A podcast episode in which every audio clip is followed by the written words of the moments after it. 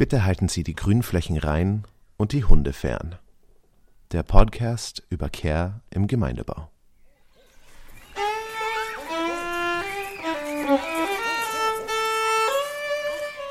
Der Mosaikblog freut sich heute die erste Ausgabe einer neuen Kooperation präsentieren zu können.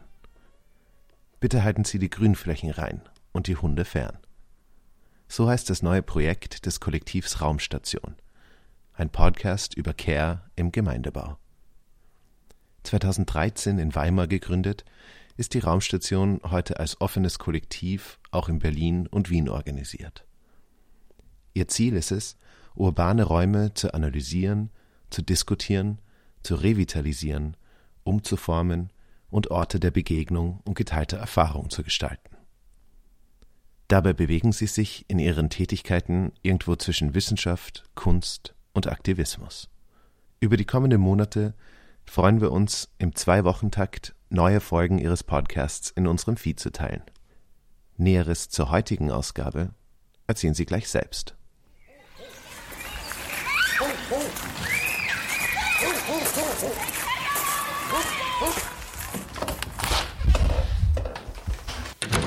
Bitte halten Sie die Grünflächen rein und die Hunde fern.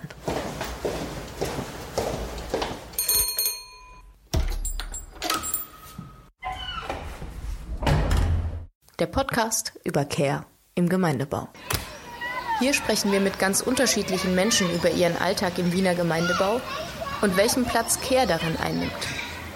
Über das kleine englische Wort wurde in den letzten Jahren immer mehr geredet.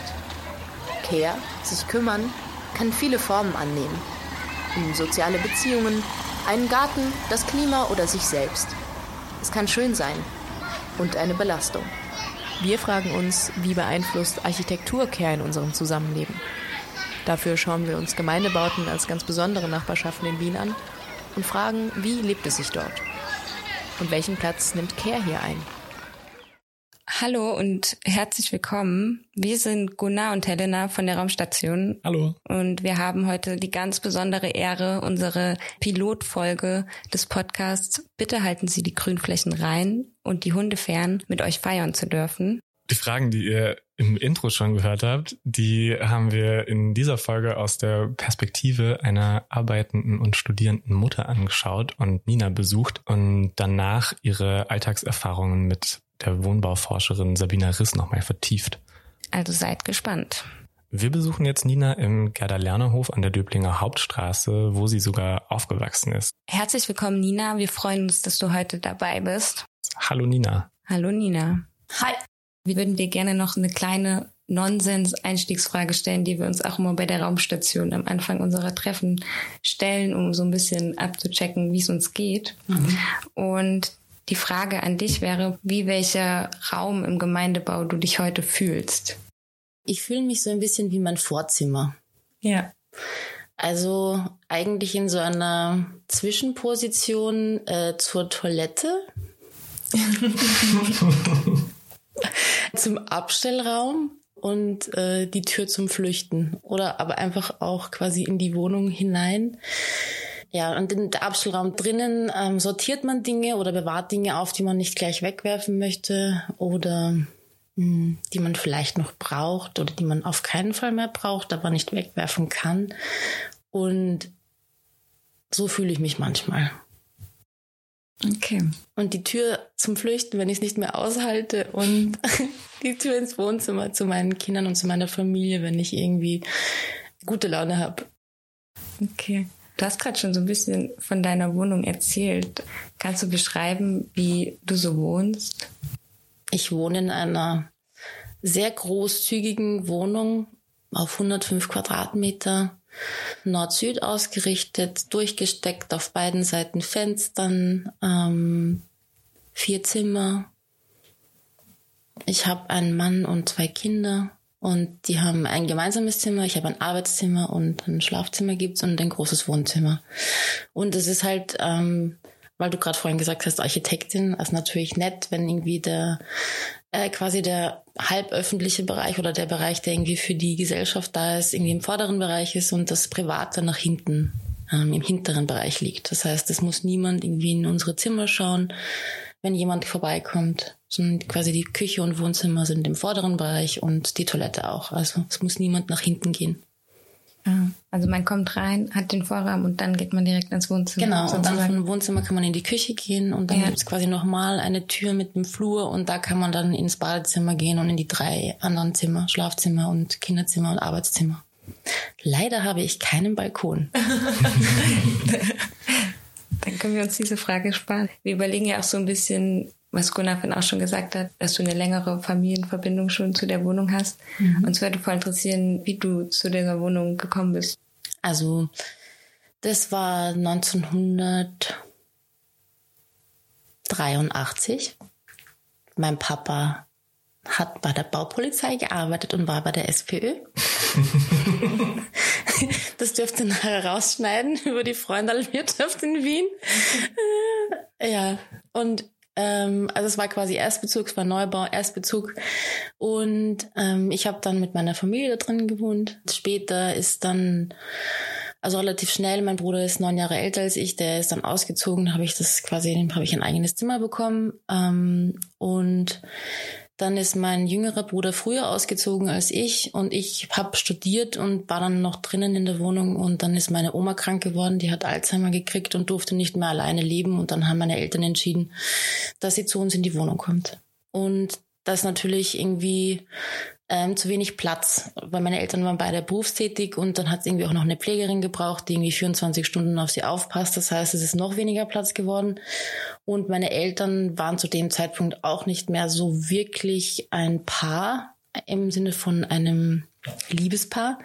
Das heißt, die wollten auch jeweils ein eigenes Zimmer haben und ähm, ich hatte dann einen Freund zu dem Wow, Zeitpunkt ja. und habe dann gesagt, ah, na gut, dann, dann gehe ich halt mal zu ihm. Und ähm, aus dem, na, ich gehe dann halt mal zu ihm, ist irgendwie äh, ja für immer geblieben. und es ist auch so im, im Rückblick betrachtet, ähm, finde ich ähm, nicht so gut, weil mir fehlt quasi dieser Moment zu sagen, ihr geht mir alle so auf die Nerven, ich will jetzt gehen. Also ich brauche quasi diesen Schnitt, ähm, das habe ich nie gemacht. Ich bin nie mit meinem Sack und Pack einfach ausgezogen, sondern das war so, okay, dann gehe ich halt mal, weil es einfach keinen Platz mehr in der Wohnung gibt. Und dann ist quasi meine Oma gestorben in dem ähm, in dieser Wohnung. Mein Vater ist ausgezogen. Meine Mutter war dann auf 105 Quadratmetern alleine. Und sie hat sich dann ein Reihenhaus in Großentersdorf gekauft. Und ich war im 18. Bezirk mit zwei Kindern in, auf 55 Quadratmetern und wir haben dann, weil das halt geht mit den Gemeindewohnungen, dass du die Wohnungen übergibst, haben wir dann die Gemeindewohnung übernommen und ich bin dann mit zwei Kindern und äh, meinem Lebensgefährten, wir sind nicht verheiratet, wir sind seit 20 Jahren zusammen, aber nicht verheiratet, ähm, in die Wohnung gezogen. Wann war das? Gute Frage. da muss ich kurz nachdenken. 2010? Geht sich das aus? Nein, 2013 ungefähr. Da muss ich immer zurückdenken. So, wie alt sind die Kinder? Warte mal, wann, wie alt war dann derjenige? ja, also 2013 ungefähr. Ja. Und das ging so problemlos mit der Übergabe, denn die konnte dann direkt einziehen, als deine Mutter ausgezogen ist. Ja, also die Wohnung selber war relativ unkompliziert. Da muss man halt irgendwie so einen Mieter, also weiß nicht, so ein ähm, Instandhaltungs irgendwas machen. Muss man gucken, ob die Elektroleitungen alle noch funktionieren nach 30 Jahren. Ähm, und so. Und es mussten alle Glühbirnen gegen ähm, Energiesparlampen getauscht werden. Das war irgendwie ziemlich unterhaltsam, aber ähm, ja also das ging problemlos. Meine Mama hat halt einfach fast alles mitgenommen und ich, wir sind halt äh, quasi ich als Studentin und war nebenbei arbeiten und mit zwei Kindern und so. Das war dann schon ein bisschen knifflig. Deswegen ist die Wohnung auch bis heute eigentlich nicht in dem Zustand, in dem wir sie eigentlich gerne hätten. Einfach weil, ja, das ähm, finanzielle Mittel sind, die wir momentan nicht aufbringen können. Und deswegen mhm. ist es auch okay. Also ich bin in dem Gemeindebau groß geworden und ich fühle mich da wohl und es ist mir jetzt nicht so wichtig, ob die äh, Tapete hinter der Farbe ähm, zu sehen ist oder nicht. Das ist quasi einfach, ähm, das akzeptiere ich. Ja. Solange bis der Zeitpunkt kommt, wo ich dann das machen kann, was ich möchte. Vielleicht passiert das ja bald.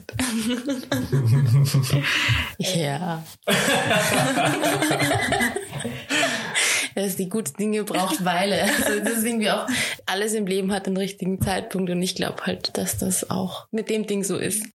Es passt ganz gut. Ich merke gerade, wir müssen auch ein bisschen auf unseren Fragenkatalog achten.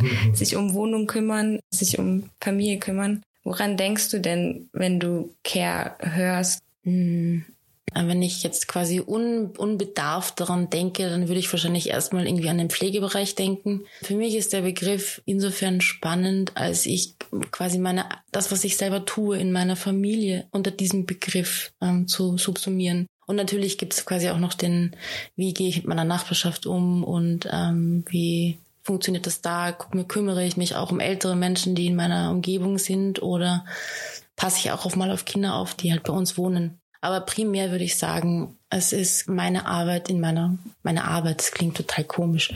Also meine, meine Energie, die ich in meine Familie stecke. Mhm.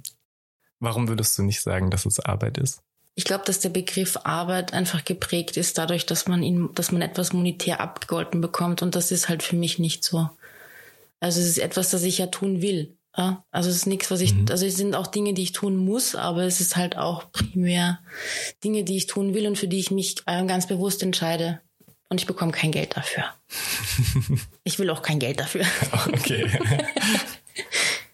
Dahinter steht ja eigentlich der Wunsch, dass man das, dass man das respektiert, ja? dass Frauen ganz viel oder dass, äh, dass jeder, der sich um die Erziehung kümmert oder um Familie kümmert, halt diese Dinge tut. Und es ist so ein bisschen selbstverständlich dass man das macht. Ja? Also das ist auch so das Rollenbild, das man von seinen Eltern bekommt oder das einem vorgelebt wird. Und wenn man sich damit nicht ähm, reflektiert auseinandersetzt, dann kann es passieren, dass man automatisch in irgendwelche Rollenbilder rutscht, die man vielleicht selber gar nicht mag. Wir haben uns ja überlegt, wir würden uns gerne anschauen, wie Care, Architektur, Nachbarschaft, Räume zusammenhängen. Du hast ja schon gesagt, dass du beim Begriff Care hauptsächlich an deine Familie denkst. Was machst du denn für die und wo findet es statt? In meiner Wohnung, überall. Das sind so viele unterschiedliche Tätigkeiten. Das äh, fängt bei ganz normalen Versorgungstätigkeiten an, ähm, geht hin zu also es ist ja auch manchmal gar nicht so, dass man irgendwie was bewusst macht. Also dass man sagt, ich tue jetzt Wäsche aufhängen, ich tue jetzt kochen, ich räume jetzt auf, sondern es ist manchmal einfach auch nur Anwesenheit da und irgendwie zeige und zuhöre und so. Wie gehst du damit um, dass es so eine dauerhafte Vermischung eigentlich von dieser, von diesen Care-Tätigkeiten und dem, was du sonst so machst, gibt? Ähm, es war vor Corona relativ ähm, geregelt. Die Kinder sind in die Schule gegangen und waren im Hort und sind an, zu einer bestimmten Uhrzeit nach Hause gekommen. Das heißt, ich habe alles, was ich machen wollte, davor erledigt. Und mit Corona, es war so, ich habe, glaube ich, ähm, das waren vielleicht drei Wochen vorher, bevor Corona angefangen hat, war mein Vertrag zu Ende. Das heißt, ich war zu Hause und ich habe gedacht, jetzt geht's los, jetzt mache ich mein Studium fertig und ähm, das brauche ich ein halbes Jahr. Ähm, und drei Wochen später hatte ich auf einmal äh, zwei Kinder und einen Mann zu Hause. und ich war leicht überfordert. Und nicht nur ich, glaube ich, war überfordert, sondern es waren ähm, alle überfordert mit der Situation, dass sie auf einmal alle aufeinander kleben und niemand mehr so seinen eigenen Space in dem äh, in der Wohnung hat. Halt davor, mein, mein Lebensgefährte hat 60 Stunden gearbeitet, der hat äh, war sehr wenig zu Hause und das heißt, all die anderen Dinge, die habe halt einfach ich gemacht. Ja? Und das waren dann auf einmal alle da und äh, wir haben relativ lang gebraucht, um äh, uns da zu arrangieren auch. Die Kinder mussten in die Schule machen, ähm, ich musste arbeiten und studieren und ähm, nebenbei musste ich kochen und putzen und all diese Dinge machen, die halt davor auch ich gemacht habe, weil wir da einfach keine Abmachung getroffen haben oder weil einfach das so schlagartig passiert ist. Also das war ähm, kompliziert. Mein Lebensgefährte ist jetzt, sein Lieblingsraum ist jetzt die Küche. da kann man die Tür zumachen. Das ist irgendwie so quasi safe. Ähm, die Kinder haben irgendwie ihr Kinderzimmer ähm, und das Wohnzimmer belagert natürlich. Und ich hatte dann das Gästezimmer. Und dann habe ich halt angefangen, dieses Zimmer in mein Arbeitszimmer umzuwandeln. Es hat dann irgendwie die Schule wieder angefangen und dann ist es wieder ein bisschen anders geworden. Aber es ist trotzdem immer noch so, dass wenn ich in diesem Arbeitszimmer bin, bin ich quasi nicht verfügbar. Und das ist auch etwas, das für mich total schwer ist, weil ja der Anspruch da ist, dass ich, wenn ich zu Hause bin, auch verfügbar bin. Das heißt, wenn ich jetzt in dem Arbeitszimmer sitze, dann ist es so, ähm, die Kinder kommen ganz leise rein und gucken auf den Computer als allererstes so, hat die Mama jetzt ein Meeting oder nicht? und dann so, also Mama, kann man mich sehen? und es ist natürlich auch fürs Arbeiten an sich total schwer, wenn ständig jemand reinkommt und was von einem will und wenn es nur ist, ähm, weiß ich nicht, können wir jetzt endlich in den Park gehen oder ich habe Hunger oder sonst irgendwas. Wie funktioniert die Wohnung dafür so? Mm, ich glaube ganz gut. Also ganz ehrlich, ich bin immer wieder begeistert davon wieder. Also ich meine, ich mag man, ich meine, die Wohnung ist halt, ähm, sie gehört zwar, wenn man sich so die Relikte anschaut, die noch da sind, noch nicht zu 100 Prozent uns, weil wir sie nicht angeeignet haben. Ähm, und es auch in meinem Arbeitszimmer, das mal mein Kinderzimmer war, immer noch einen rosa Fleck an der Decke gibt. der irgendwie davon zeugt, dass ich dieses Zimmer mal rosa gestrichen war, obwohl ich rosa heute hasse. Nicht pink, rosa, so richtiges Schweinchenrosa. ja. Also es funktioniert gut. Ich glaube, es gibt genug Platz. Es ist, glaube ich, für Familien, die auf viel engerem Raum leben, ähm, funktioniert es gut. Man kann, dieses Wohnzimmer ist groß genug. Es gibt da drin drei Tische, an denen man eigentlich was machen kann. Es gibt irgendwie den Couchtisch, es gibt den Esstisch und es gibt noch ein eigenes Eck, das mit so einem Regal abgetrennt ist. Da steht noch ein Computer dahinter. Das heißt, jeder, der einen Zugang zum Computer braucht, hat einfach auch einen.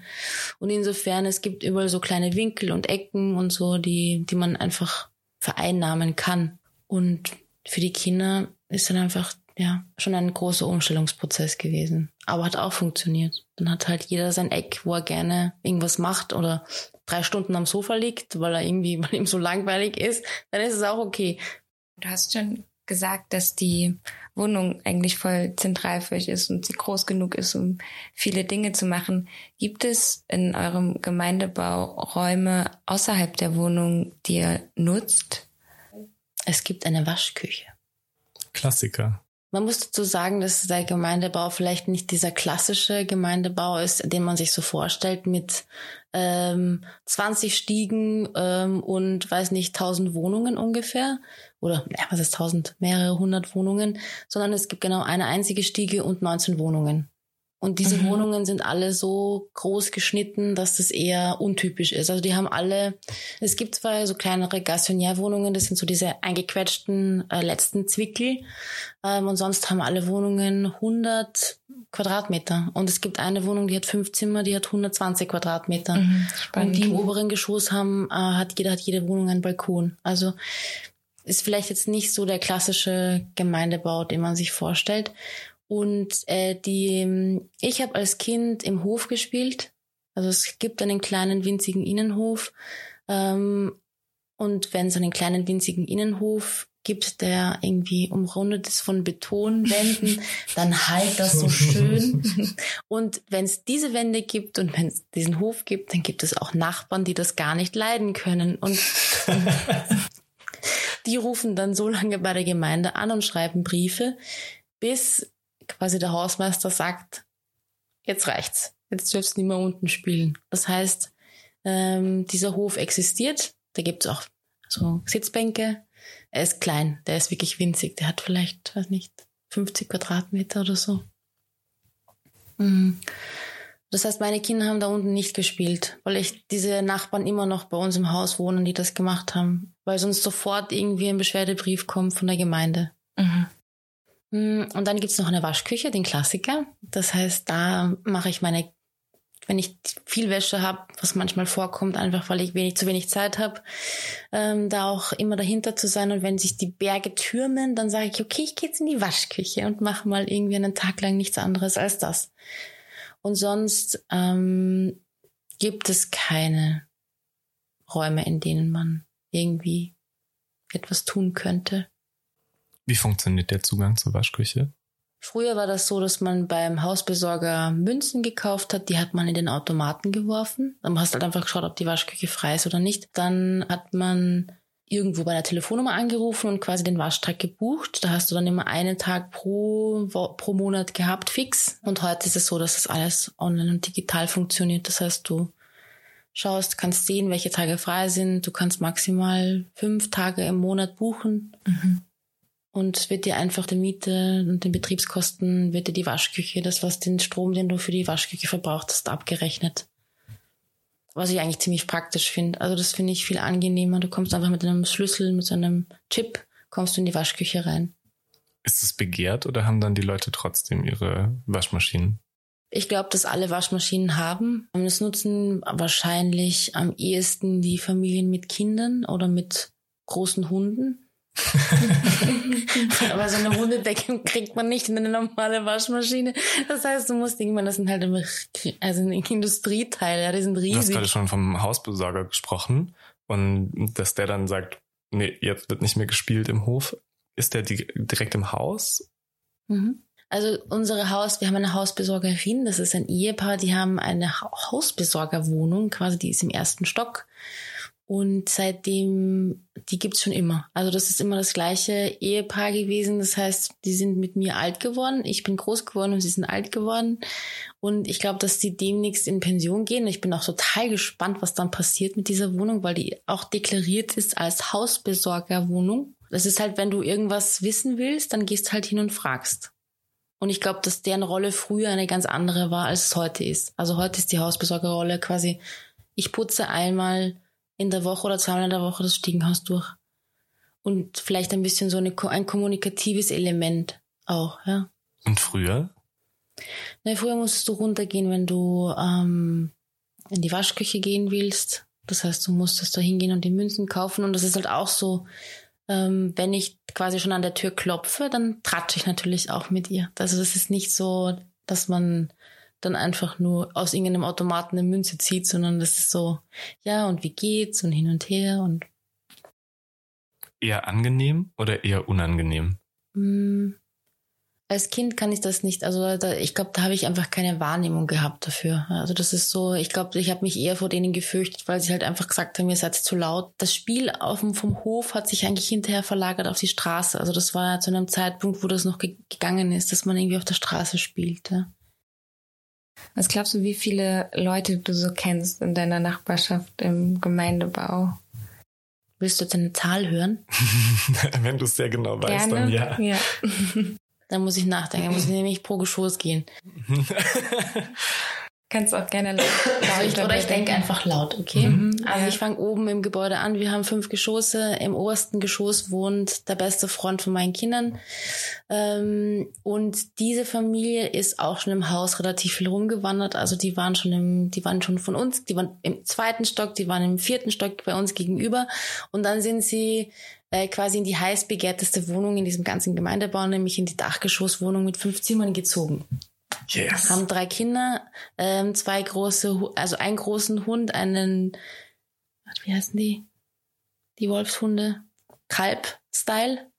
Wo man eine große Hundedecke braucht und eine große Waschmaschine dafür. Ganz genau, die. also die kenne ich sehr gut. Mhm. Ähm, unsere Kinder spielen die kommen quasi schlafen permanent oben, unten, verbringen ihre Freizeit. Ich nehme, wir nehmen manchmal den ihn mit oder mein Älterer geht, fährt mit denen mit. Dann war's das im obersten Geschoss. Ich meine, da kenne ich die Leute. Ich rede manchmal, auch stimmt auch nicht. Also gut, zwei im obersten Geschoss. Die sind nicht ganz meine Altersklasse. Die sind einfach ähm, zu alt für mich. Die sind schon irgendwie 70 oder so. Dann in meinem Geschoss in der kleinen Wohnung wohnt eine Frau, die wohnt schon ihr ganzes Leben lang dort. Die kenne ich auch, seitdem ich ein Kind bin. Ähm, da wohnt eine ägyptische Familie mit vier Kindern. Die kenne ich auch, seitdem sie dort wohnen. Und ähm, ich rede mit der Mama und die Kinder habe ich aufwachsen gesehen. Die studieren mittlerweile. Uns gegenüber wohnt eine Familie, die kenne ich auch, mit der rede ich auch. Mhm. Da wohnt, die haben einen kleinen Sohn. Der geht in die gleiche Schule wie mein jüngerer Sohn. Ähm, und dann wohnen wir da. Das heißt, auf dem Geschoss sind äh, vier, also alle Wohnungen. Insgesamt sind wir jetzt bei sechs. Mhm. Ja. ähm, dann im Geschoss drunter gibt es zwei Familien, mit denen ich rede, die haben beide Kinder. Ähm, und den Rest da gibt es eine Frau, die ist sehr unfreundlich, da weiß ich zwar, wer sie ist, aber ich rede nie mit ihr, weil sie der Meinung ist, sie ist was Besseres. Sagt sie auch. Sie, meine Mutter hat sie mal angesprochen und hat sie gefragt, warum sie nicht grüßt. Und sie hat gesagt, ich habe einen Doktorentitel und ich brauche nicht mit ihnen sprechen.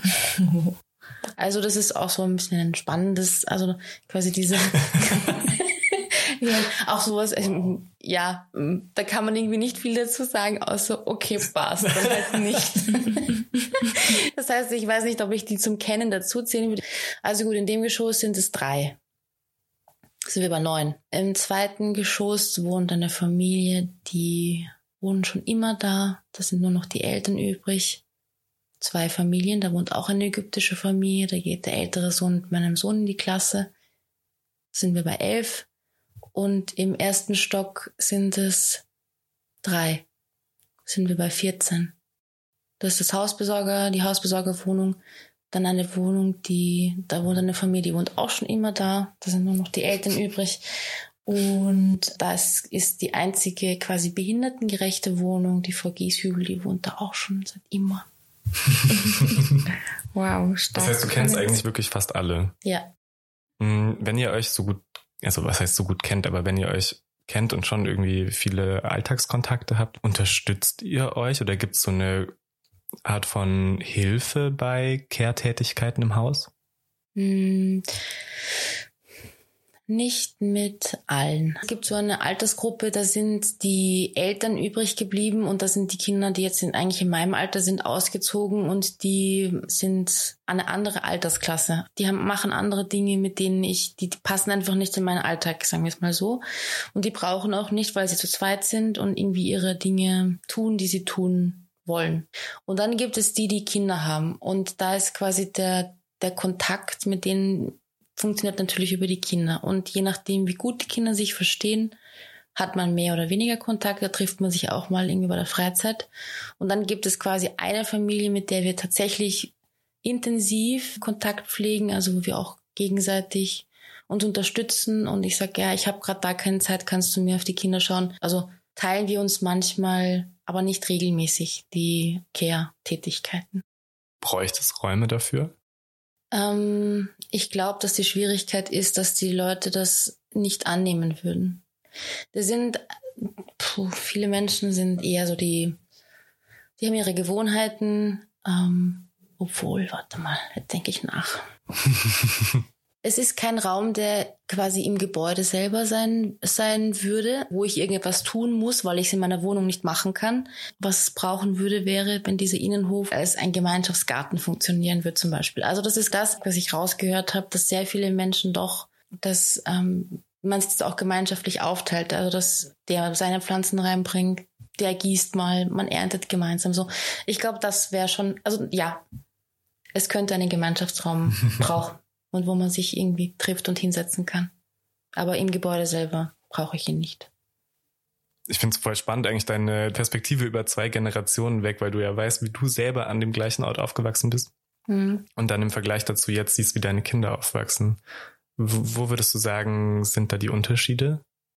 Wir haben halt die Straße mitgenutzt. Ich glaube, dass, dass das heute, also das geht heute einfach nicht mehr. Das ist viel zu viel Verkehr, viel zu viel ähm, diese Eltern, die ihre Kinder bringen, sind, die kommen im Stundentakt zwölf, eins, zwei, drei, vier bis sechs Uhr am Abend. Also die parken auf dem Gehsteig, die, also das ist wirklich, und die fahren so schnell, weil sie halt einfach immer im Stress sind. Das heißt, dieser Straßenraum, den würde ich vielleicht nicht mehr dazu zählen, aber der beste Freund, die haben eine Kindergruppe gleich im Nachbargebäude, die gehen halt manchmal alleine darüber. Das ist vielleicht so also man kann sie schon runterlassen. Ähm, Im Hof spielen sie auch nichts. Das heißt, eigentlich haben sich die Tätigkeiten, die wir auch im Außenraum gemacht haben, entweder auf die Wohnung verlagert, also in die Wohnung selber zum Spielen oder aber in den Park. Wir haben gleich daneben, also es gibt gleich, weiß nicht, 200 Meter weiter gibt es einen großen Park und da können die Kinder gemeinsam spielen. Mhm, also mir ist aufgefallen, dass wir eigentlich noch gar nicht so richtig drüber gesprochen haben, wo dein, deine Wohnung eigentlich liegt. Kannst du noch mal sagen, was das eigentlich für ein Gebäude ist und wo das steht? Also, das Gebäude steht im 19. Bezirk, Döblinger Hauptstraße, Ecke Pürkergasse, Baujahr 1983. Ähm, fünfgeschossig, ähm, mit 19 Wohneinheiten. Da ist es. und die Baulücke selber ist wirklich klein gewesen. Und ich finde halt immer, dass der Architekt das extrem gut gemacht hat. Also so wie er die Wohnungen ähm, ausgerichtet hat, wie groß die Wohnungen sind und wie sie zugeschnitten sind, ist einfach wirklich gut gemacht. Und ich bin total happy. Ich kann auf beiden Seiten Fenstern. Ich kann am Abend, wenn tagsüber alles zu, am Abend alles auf und dann kommt der Wind vom Berg runter und weht durch meine Wohnung durch und ich kann entspannt schlafen. Also und zieht so alle Sorgen mit sich weg. das wäre schön. kann man das irgendwo buchen, bitte? Bald auf unserer Website. Ja, also es ist quasi kein typischer Gemeindebau, so wie man ihn sich vorstellt. 19 Wohnungen mit 100 Quadratmeter im Durchschnitt ist das schon sehr, sehr elitär. Es klingt ja so, als würdest du am liebsten so lange wie möglich äh, dort bleiben. Tatsächlich nein. Okay, erzähl mehr. Es ist, also was ich da quasi abgeben müsste, ist ein ganz großes Stück meiner Geschichte. Aber was ich mir natürlich selber verbauen würde, also wenn ich dort bleiben würde, ist der größere Punkt. Also wenn ich immer, nein, die Vorstellung macht mich gerade fix und fertig. Nein, bitte nicht. Nein, bitte nicht. Also es, man kann so schön wohnen und es ist halt, ähm, ich bin extrem dankbar. Wirklich, ich bin extrem dankbar. Ich habe diese Wohnung, ich musste mich nicht großartig darum kümmern. Ähm, sie ist groß, sie ist schön, sie liegt gut. Meine Kinder können dort entspannt groß werden. Ich kann dort leben und fühle mich wohl und es ist irgendwie, ich bin happy. Aber es ist nicht dort, an dem ich meinen Lebensabend sehe. Und es ist eher momentan aus einer Notwendigkeit heraus. Und es ist im Hinblick auf die Leistbarkeit von Wohnen natürlich ein großer Faktor. Mhm. Ähm, aber wir werden die Wohnung nicht, nicht für uns behalten, sondern die werden an unsere Kinder weitergegeben. Wenn das dann noch möglich ist, ich meine, keine Ahnung, es gibt ja auch im Hinblick auf den Gemeindebau ähm, viele Ansätze, die sagen, dass das ähm, ungerecht ist und dass ähm, dass es da einfach ein bisschen mehr Verteilung geben müsste. Und das verstehe ich auch, obwohl wir derzeit immer noch in einer so einer finanziellen Situation sind, dass wir davon, also dass wir es brauchen. Mhm. Also ich könnte mir das quasi so nicht leisten, so groß zu wohnen und so großzügig zu wohnen. Das heißt, finde ich gut. Und später, wenn unsere Kinder, sollen sie einfach eine WG draus machen. Nein, also ich möchte dort nicht alt werden. Mhm. Ja, ich meine, es ist, der 19, es ist und bleibt der 19. Bezirk. Und wenn du auf die Straße gehst und du schaust, wie die Leute gucken, wie sie schauen, ja, ich glaube, dass, dass ähm, das Flair, ja, also das, das Flair über die Person, über die Menschen, die um dich drum herum wohnen, das macht ganz viel aus, ob du dich selbst wohlfühlst, weil du dich damit identifizieren kannst. Also musst du nicht, es muss nicht das Gleiche sein, sondern es muss quasi eine bestimmte Form von Freiheit sein ähm, wie offen bin ich den anderen gegenüber. Und dann kann man sich wohlfühlen. Und das ist, glaube ich, eigentlich der Hauptpunkt, warum ich dort nicht alt werden möchte. Also lieber Gemeindebau in einem anderen Bezirk. Nein, auch nicht Gemeindebau. Ich möchte, weiß ich nicht. Hm, ich habe mir jetzt gerade so viele Wohnbauten angeguckt und so viele geile, geile Wohnkonzepte. Ich meine, und das finde ich halt schon schwierig. Es ist, wenn du nicht genug Geld hast, dann kannst du dir mhm. das einfach nicht aussuchen. Ne? Und für die wirklich coolen Wohn Wohnkonzepte, also gemeinschaftliches Wohnen, ja? mhm. also so in dem Stil, bin ich total offen dafür, aber ich kann mir das einfach nicht leisten. Du bist quasi gezwungen, bestimmte Dinge zu, so zu wohnen, äh, wie es geht. Ja, du kannst es dir nicht aussuchen. Also nein, bitte nicht im Gemeindebau alt werden. Okay. Dann sage ich nochmal für uns beide ganz offiziell vielen lieben Dank, Nina. Es war super spannend, dir zuzuhören. Ich sag bitte gerne, hat mir auch total viel Spaß gemacht und wenn ihr was damit anfangen könnt, dann freue ich mich. Definitiv.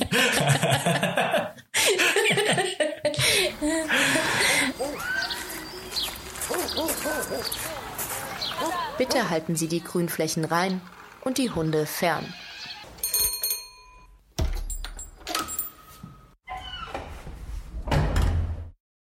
Hierbei bitte halten Sie die Grünflächen rein und die Hunde fern. Nehmen wir immer ein paar Themen aus unseren Gesprächen auf, um sie nochmal mit Expertinnen zu vertiefen. Dafür sprechen wir in dieser Folge mit Sabina Riss. Sie ist Architektin, lehrt und forscht an der TU Wien zu Gender im Wohn- und Städtebau und wir freuen uns, Sie zu Gast zu haben. Hallo. Ja, hallo. Vielen Dank für die Einladung, hier mitzuwirken. Wir haben ja vorher mit Nina gesprochen und in dem Gespräch ging es ganz viel um Ninas Rolle als Frau, als Mutter von zwei Kindern, die arbeitet und studiert, um die Ansprüche an sie und die Belastungen und welche Möglichkeiten ihre Wohnung und ihre Nachbarschaft ihr da geben bzw. nicht geben, damit umzugehen. Deswegen wollten wir dich fragen, welchen Einfluss haben denn eigentlich Grundrisse darauf, wie Care stattfindet und Belastungen verteilt werden können? Also Grundrisse sind auf jeden Fall ein sehr wichtiger Bestandteil im Wohnungsbau. Wenn wir ganz an den Anfang des 20. Jahrhunderts gehen, wo eben durch die Industrialisierung diese Wohnformen, die es davor gab, wo wirklich äh, Großfamilie mit, mit Knechten und Mägden und so weiter in, in Wohneinheiten oder Hauseinheiten gewohnt haben, wo, da gab es wenig Räume. Es gab die zentrale Küche, da war der Ofen, da hat man gekocht, gegessen, auch geschlafen. Also mhm.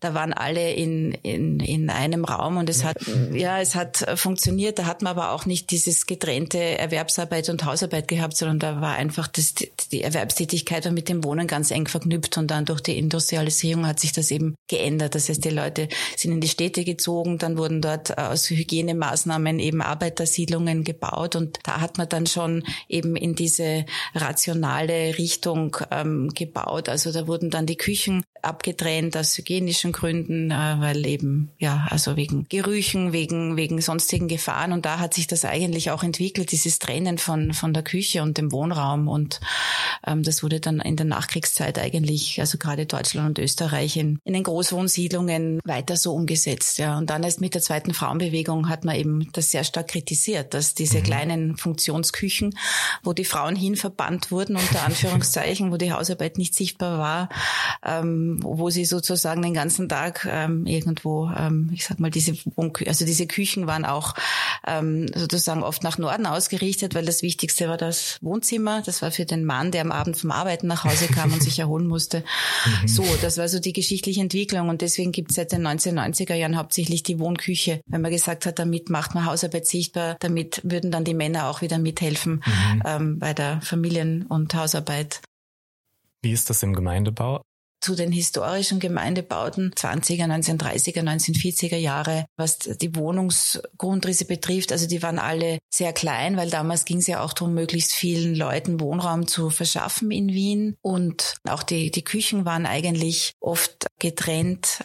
Es ist ja schon interessant, international, also so haben sie so einen guten Ruf. Und wenn man aber die Rolle der Frauen wieder anschaut, generell wollte damals das Rote Wien nicht die Emanzipation der Frauen. Sie haben zwar in diesen diesen Gemeindebauten sehr viel Infrastruktur eingerichtet, ja, um, um Alltag abzuwickeln. Aber das war nicht mit dem Ziel, dass die Frauen sich emanzipieren. Also diese Frau als Hausfrau war schon eigentlich das Rollenbild, das damals ähm, propagiert wurde und, und auch verlangt wurde. Ja.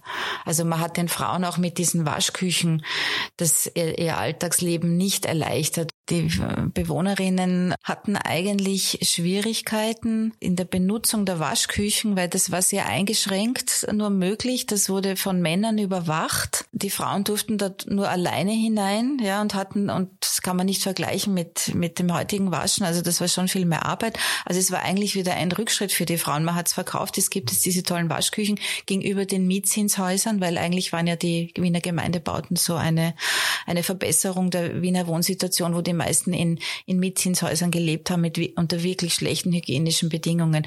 Aber dort war es zumindest so, da hat die ganze Familie mitgeholfen beim Waschen. Wie geht's weiter? Was ist so die Debatte darum, zwischen Care-Arbeit leichter machen auf der einen Seite und auf der anderen Seite aber auch darauf zu zielen, dass es sichtbar wird, dass die Rollenverteilungen sich ändern. Ja, ich frage mich auch immer, ist es wirklich, was kann Architektur wirklich tun? In der zweiten Frauenbewegung wurde das auch erkannt. Da hat man eben sehr viel über, über dieses räumliche versucht, um, um die Emanzipation von Frauen zu verbessern, um, um das zu unterstützen. Und wenn man jetzt schaut, also ich sage jetzt mal 30 Jahre später, 40 Jahre später, wo stehen wir, dann wissen wir, dass die Beteiligung von Männern an, an der Care-Arbeit immer noch eine sehr geringe ist und das ist international so und das unterscheidet sich dann geringfügig in einzelnen Ländern. Ja, also Skandinavien wäre da in dem Sinn immer ein positiver Vorreiter und da müsste man dann natürlich hinschauen, was hat, was haben Länder, wo eben Männer automatisch mehr Care-Arbeit mittragen, anders gemacht und das ist, glaube ich, nicht so sehr auf einer baulich-räumlichen Ebene zu sehen wie auf einer gesellschaftspolitischen Ebene, als nur über den Wohnbau oder über einen Wohnungsgrundriss. Jetzt gibt's ja auch Leute wie Nina, die ganz explizit nach anderen Wohnformen suchen, um mhm. ihre Care-Arbeit anders zu organisieren, aber dass sie sagt, naja, ich kann es mir nicht leisten. Wie sieht es denn aus? Also welchen Unterschied gibt's da zwischen dem Gemeindebau auf der einen Seite und dem, was im geförderten Wohnbau ausprobiert wurde? Also im Rahmen des geförderten Wohnbaus gibt's ja in Wien schon seit äh, einigen Jahren jetzt äh, auch diese Schiene äh, der Baugruppenprojekte, also der gemeinschaftlich von Haus aus schon ähm, von zukünftigen Bewohnerinnen gemeinsam konzipierten Wohnformen.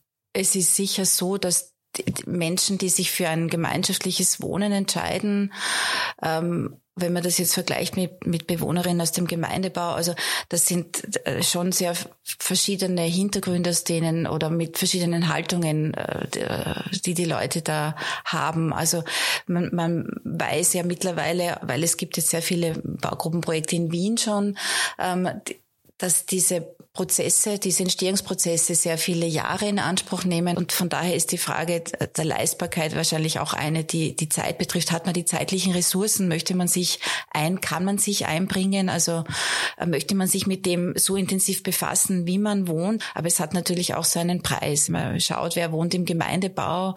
Ähm, ist, der ist natürlich für eine andere Bevölkerungsgruppe ausgelegt. Ja, ähm, da können wahrscheinlich nicht viele Leute diesen Weg mitgehen.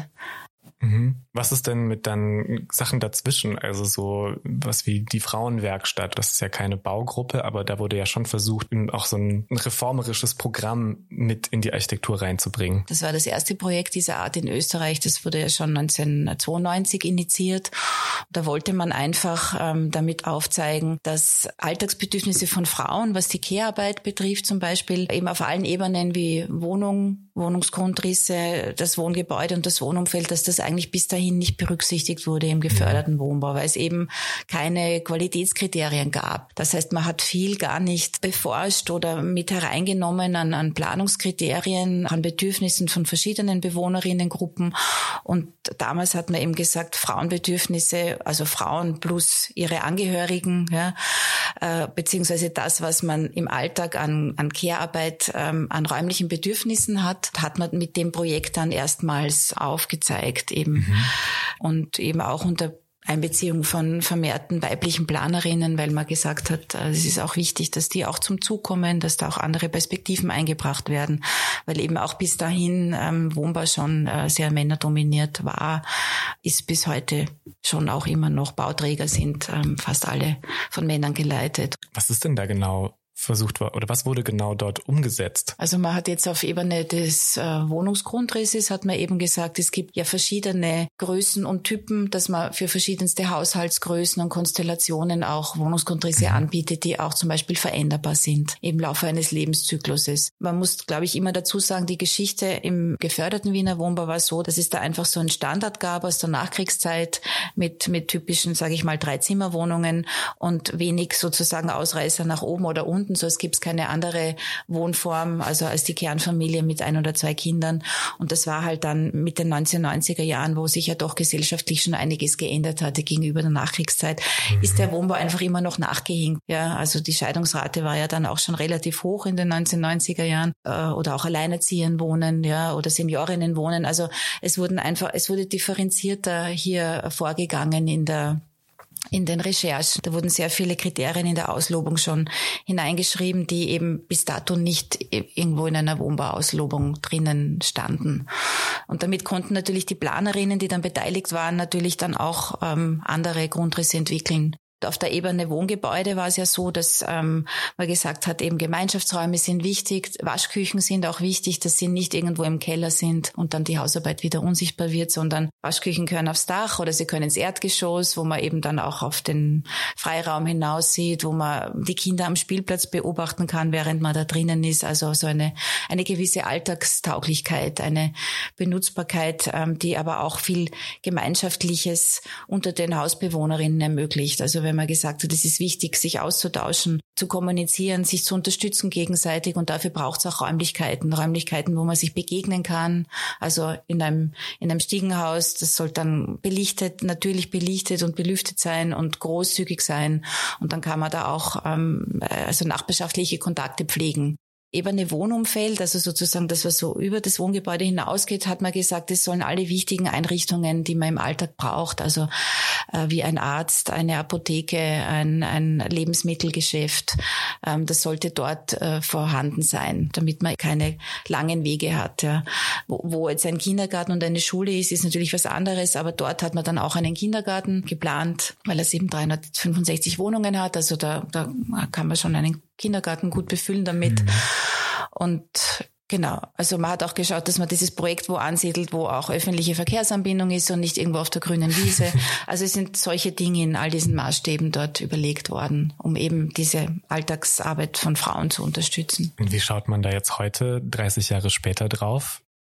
Also leider schauen jetzt viele auf die Fassaden, sage ich mal. Also Fassade ist etwas, was man als erstes sieht von einem Gebäude und da wird dann auch viel kritisiert, weil das ist eben aus den 1990er Jahren und nicht äh, der Stand der Dinge. Ja.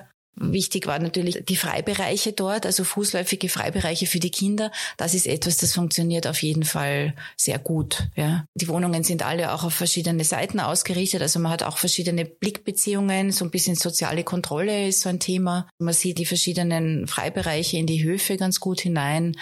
Ja, die Gemeinschaftsräume sind teilweise eben nicht mehr in Funktion, aber das hat auch mit den, mit den Bauträgern zu tun. Also es gibt viele äh, Aspekte, die, die man vielleicht jetzt gar nicht als Planerin oder als Initiatorin bestimmen kann, aber die einfach auch die Zeit mit sich bringt oder rechtliche Rahmenbedingungen zum Beispiel. Mhm. Zum Beispiel dort war auch schon geplant, wurde aber dann kaum umgesetzt, eben außerhalb von den normalen Wohnungen, dass man eben kleine Zusatzwohneinheiten hat, die man eben auch als Büro verwenden kann, als Gästewohnung verwenden kann oder für Adoleszente, Jugendliche oder für ältere zu pflegende Personen. Ja. Mhm. Also das wurde damals als, als sehr wichtig erachtet und das erachte ich eigentlich immer noch als sehr wichtig, eben gerade jetzt in Corona-Zeiten. Aber das ist jetzt auch eine Frage der Wiener Wohnbauförderung. Das ist eben auch das Problem mit den Gemeinschaftsflächen. Also alles, was man vermieten kann, ist gut.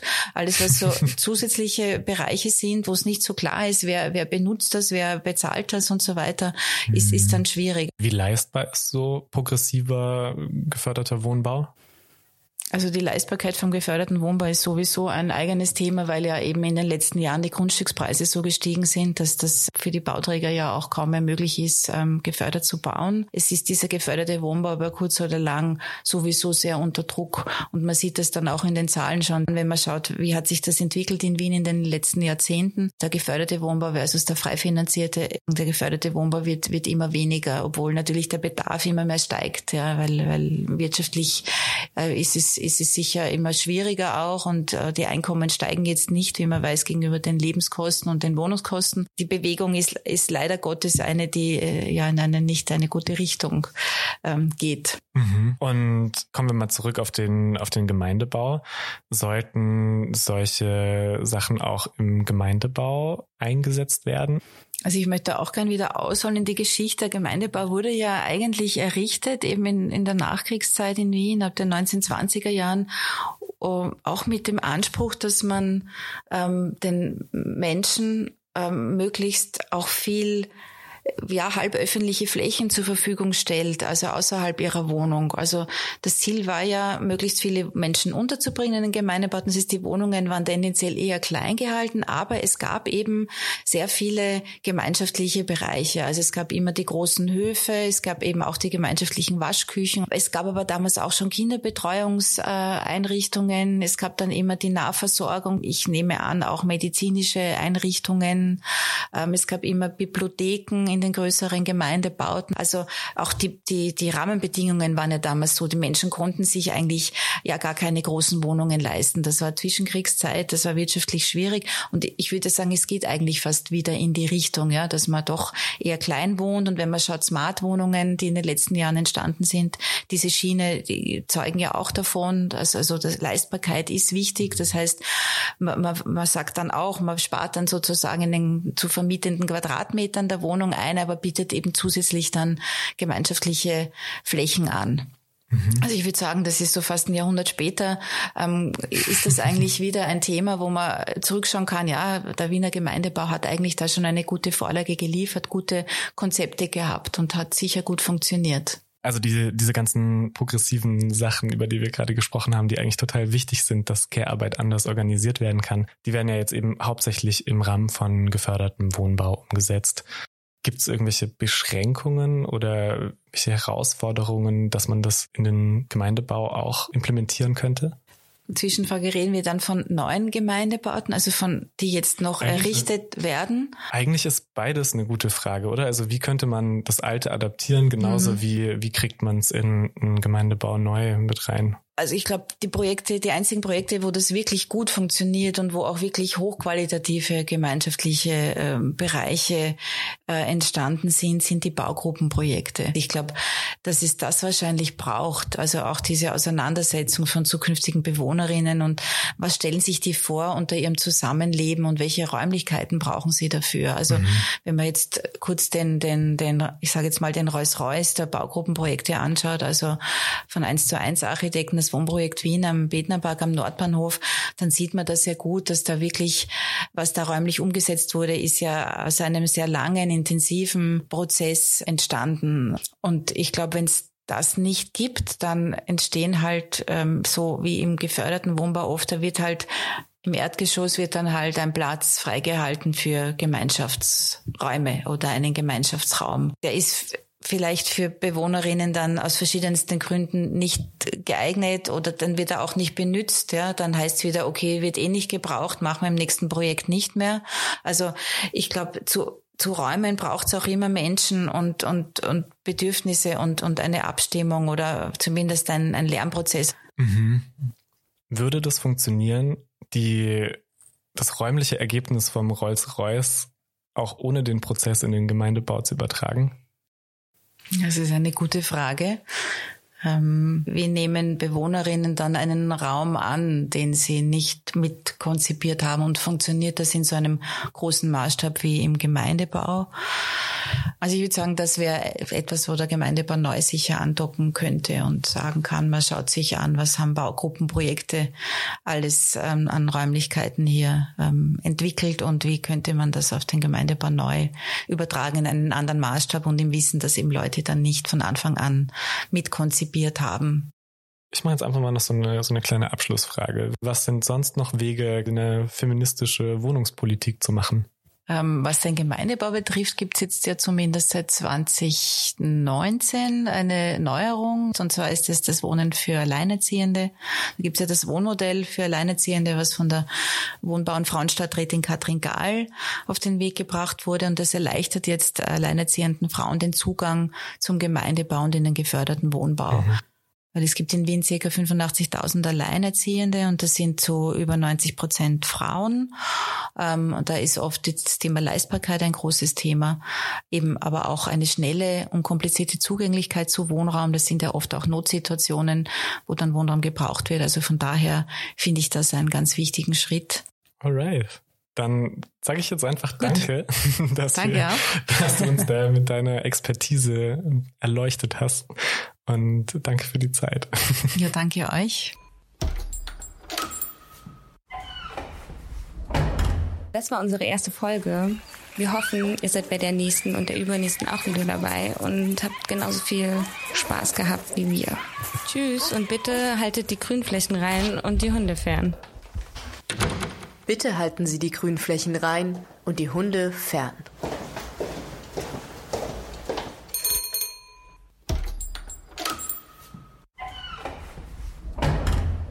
Podcast über Care im Gemeindebau.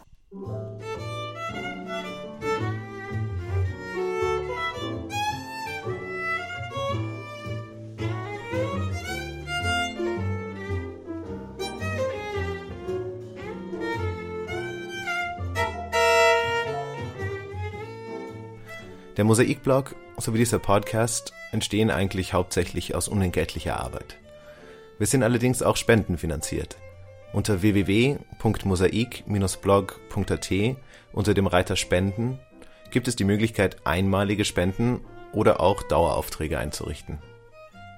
Und die, die gerade finanziell gut dastehen, könnten sich überlegen, vielleicht noch andere linke Medien etwas zu fördern – um 120 Euro gibt es beispielsweise ein Förderabo für den Augustin.